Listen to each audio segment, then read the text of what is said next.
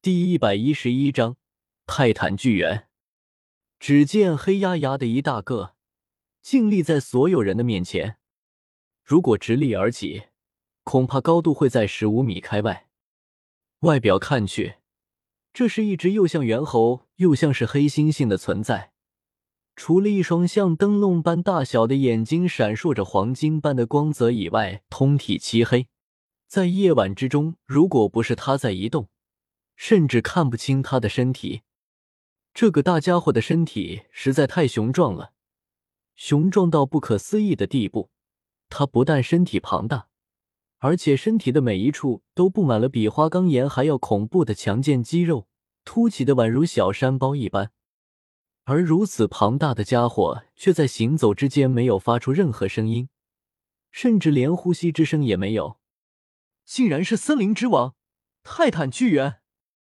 赵无极此时声音都有些变了。泰坦巨猿出现在任何魂兽森林，都绝对是霸主般的存在，没有魂兽敢于得罪他，因为结果必然是死亡。哪怕只是百年级别的泰坦巨猿。甚至都可以和其他万年级别的魂兽较量，他们拥有着无与伦比的力量和速度，攻击、防御几乎没有任何缺陷。最为可怕的是，他们还可以施展类似于魂技一般的技能。没有人知道泰坦巨猿的真正技能都有什么，因为看到这些技能的人类都已经死了。同样是万年魂兽，实力也是决然不同的，这就是本身属性的问题。而泰坦巨猿在所有魂兽中，显然是站在金字塔顶端的少数几种魂兽之一。它所能带来的恐怖，几乎是所有魂师的梦魇。曾经不知道有多少魂师觊觎泰坦巨猿的强大，希望能够杀死他作为自己的魂环。可有这种想法又去努力的妄图实现的人，全部都从这个世界消失了。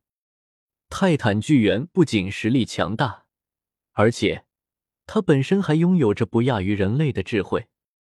在森林之中，它就是绝对的王者。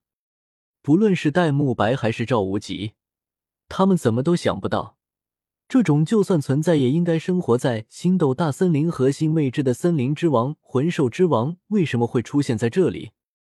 尊敬的森林之王，我们并没有冒犯之意。如果这是您的领地，我们愿意立刻退出。”赵无极沉声说道。他知道，泰坦巨猿是能够听懂人类话语的，尤其是眼前这头如此强壮的泰坦巨猿，明显修为已经超过万年。他实在想不出，在魂兽之中还有谁能比眼前这位更加强大。泰坦巨猿并没有理会赵无极的话。他只是做出了一个简单的动作，就令众人的心都提到了嗓子眼中，因为他迈进了一步，尽管只是一步，但以他雄壮的身体，这一步之差就已经拉近了与史莱克学院众人这边的距离。赵无极此时大脑在急速运转，而出现最多的却只有三个字：怎么办？那是什么？宁荣荣站在萧晨的身边。看着巨大的小山，问道：“他们离赵无极他们并不远，所以萧晨他们也看到了泰坦巨猿。”萧晨笑了笑道：“别怕。”这时候，只见巨大的泰坦巨猿从赵无极他们的身上最直接跨过，砰！一声巨响，踩在地面上。这一刻，那些史莱克学院的学生们。瞬间脚都软了，一个个跪在地上，裤子都湿了。面对着这样的强者，他们根本没有办法抵抗。砰！泰坦巨猿轰然落地。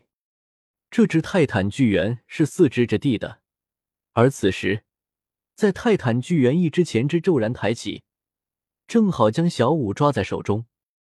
小五，这一刻，唐三。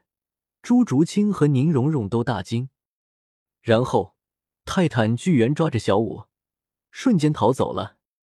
这时候，萧晨也装作惊慌的样子，看着唐三道：“小三，保护好他们，我去追。”萧晨暂时还不想让他们他们发现小五和娜儿他们的身份，所以和泰坦巨猿演了这场戏。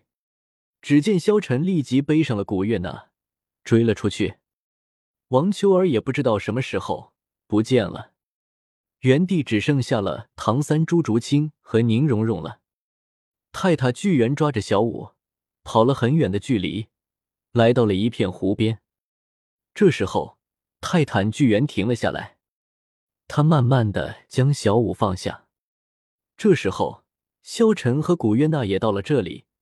萧晨将娜儿从背上放了下来，轰！